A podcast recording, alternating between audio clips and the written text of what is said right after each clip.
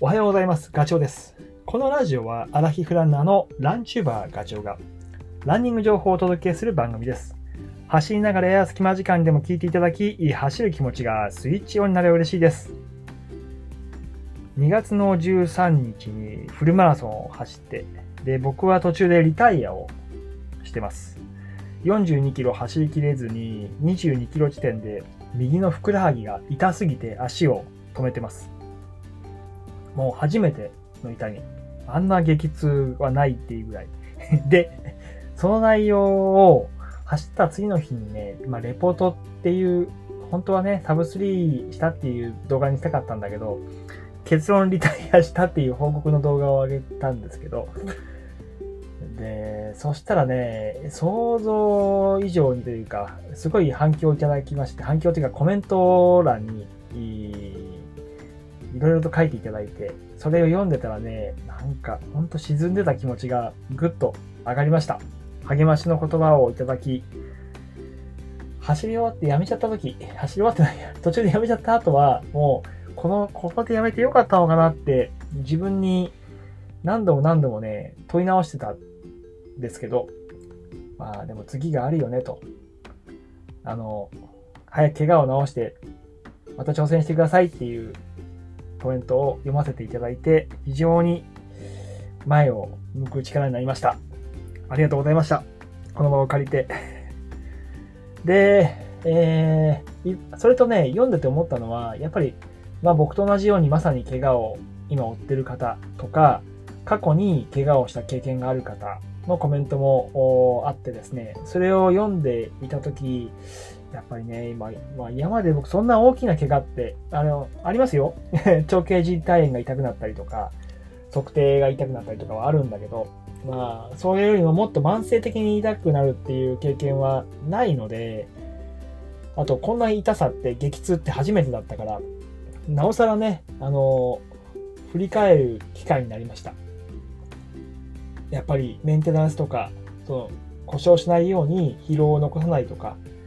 年齢が高くなればなるほど、その辺を気をつかなきゃいけないなっていうのを 50歳になって改めて。で、まあ、まあ、その話がね、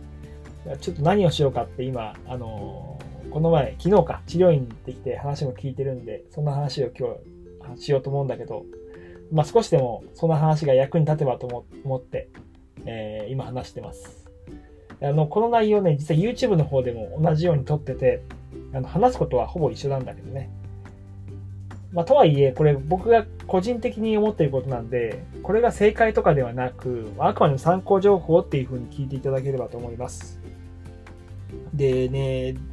そう、あの、リタイアした後の話をちょっとするけど、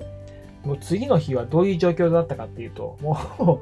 う痛みは全然取れずに、右足がもう、何？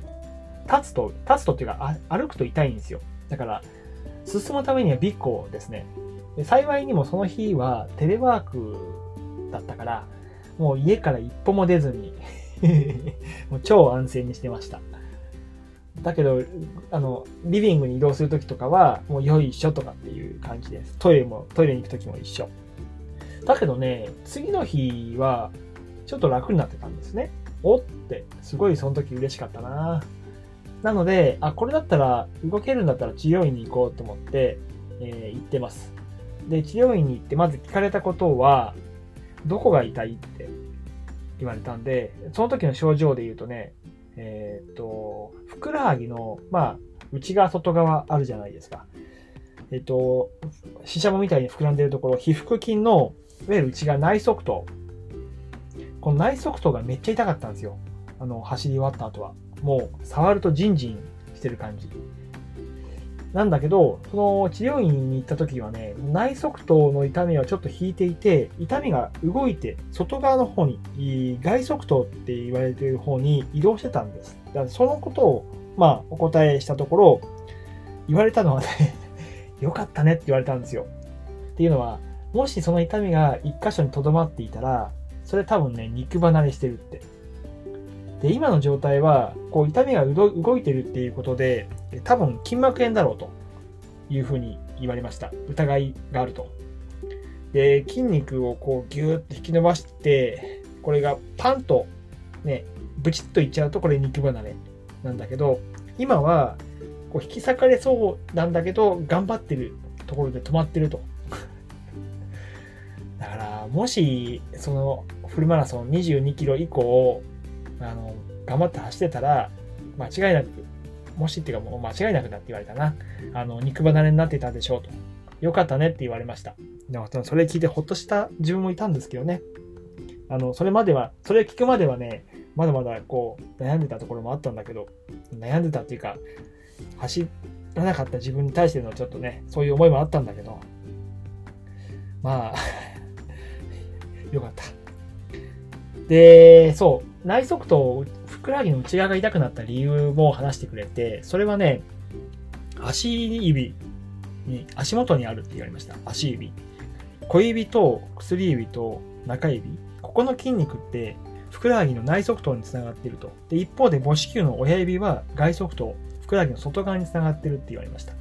で、僕まさに今走り方を変えていて、家までね、本当に親指、母子球に頼った走り方をしてるんですよ。で、そうすると、膝が内側に入っちゃうので、走ってる時に。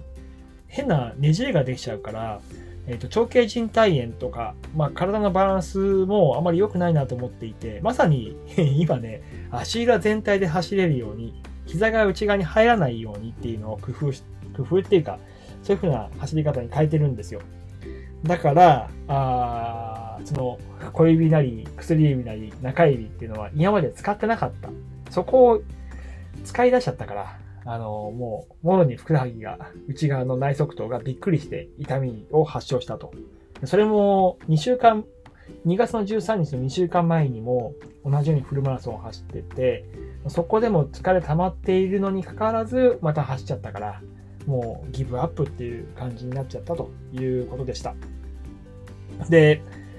言われたのはね、まあ、これから走り続けるんだったら、足元、特に指、そこを鍛えていかないと、ちょっと厳しい、厳しいっていうか、同じようなことになるよと。そこが使えれば、あ少なくともふくらはぎに限って言うと、負担は分散できるしいい、走り方も、えっと、まあ、良くなっていくでしょうと。内側に、膝が内側に入ったりとかすること、もともとそうだよね。足元が崩れてるからそうなっちゃったんで、そこを直せれば、あのー、いい感じで、こう、好循環が起こると。そのぐらい 足指5本の活躍って大事だよっていうことを言われました。で僕はそれ聞いてね、もうなるほどねと思って。で、その後治療してくれたんだけど、治療ってね、テーピングを巻くことなんだけど、テーピング巻きますって言ったら、あの、巻いたのはふくらはぎではなくて足の指なんですよ。要は、指がパッと開くように。その時の僕の指はもうなんか丸くなってる。小指なんてこの薬指とぴったんこしちゃってて、アーチもあったもんじゃないんだけど、そのテーピングをすると、パッと、えー、骨幹筋指と指の間の骨幹筋に刺激が入るっていうか、広がるんですよね。それをやっただけでもね、全然、立ったら、あの、痛みがね、ふくらはぎの痛みが、まあ、なくなったとは言わないけど、えっ、ー、と、まあ、ほぼほぼなくなる感じ。不思議な感じがしました。なので、えー、あ、全然まだまだ僕も使えてない筋肉多いんだなっていうのはね、思いました。その、小指、薬指、中指、足のね、そこを使えるようにしようと。で、それをするためには、刺激を入れるためには、まあ、もちろん、えっ、ー、と、やり方としては、刺激を入れること大事なんで、えー、ゴルフボールとかテニスボールを踏むとか、青竹踏みを踏むとか、100均で売ってる指をこう広げるやつあるじゃないですか。ああいうのをやるとかっていうのがいいという話をえ、聞いたんで、帰り道にまた100均に寄って、家にあったと思うんだけど、また指をこう広げるやつを買ってきたりとかしてます。ね、だから、ちょっと、まあ、今回の話が少しでもね、参考に、同じように悩まれてる方がいたとするならば、参考になればと思います。まあ、えっ、ー、と、今週走らなければ来週からは走れるよっていうふうに言われたんで、ちょっとね、あの、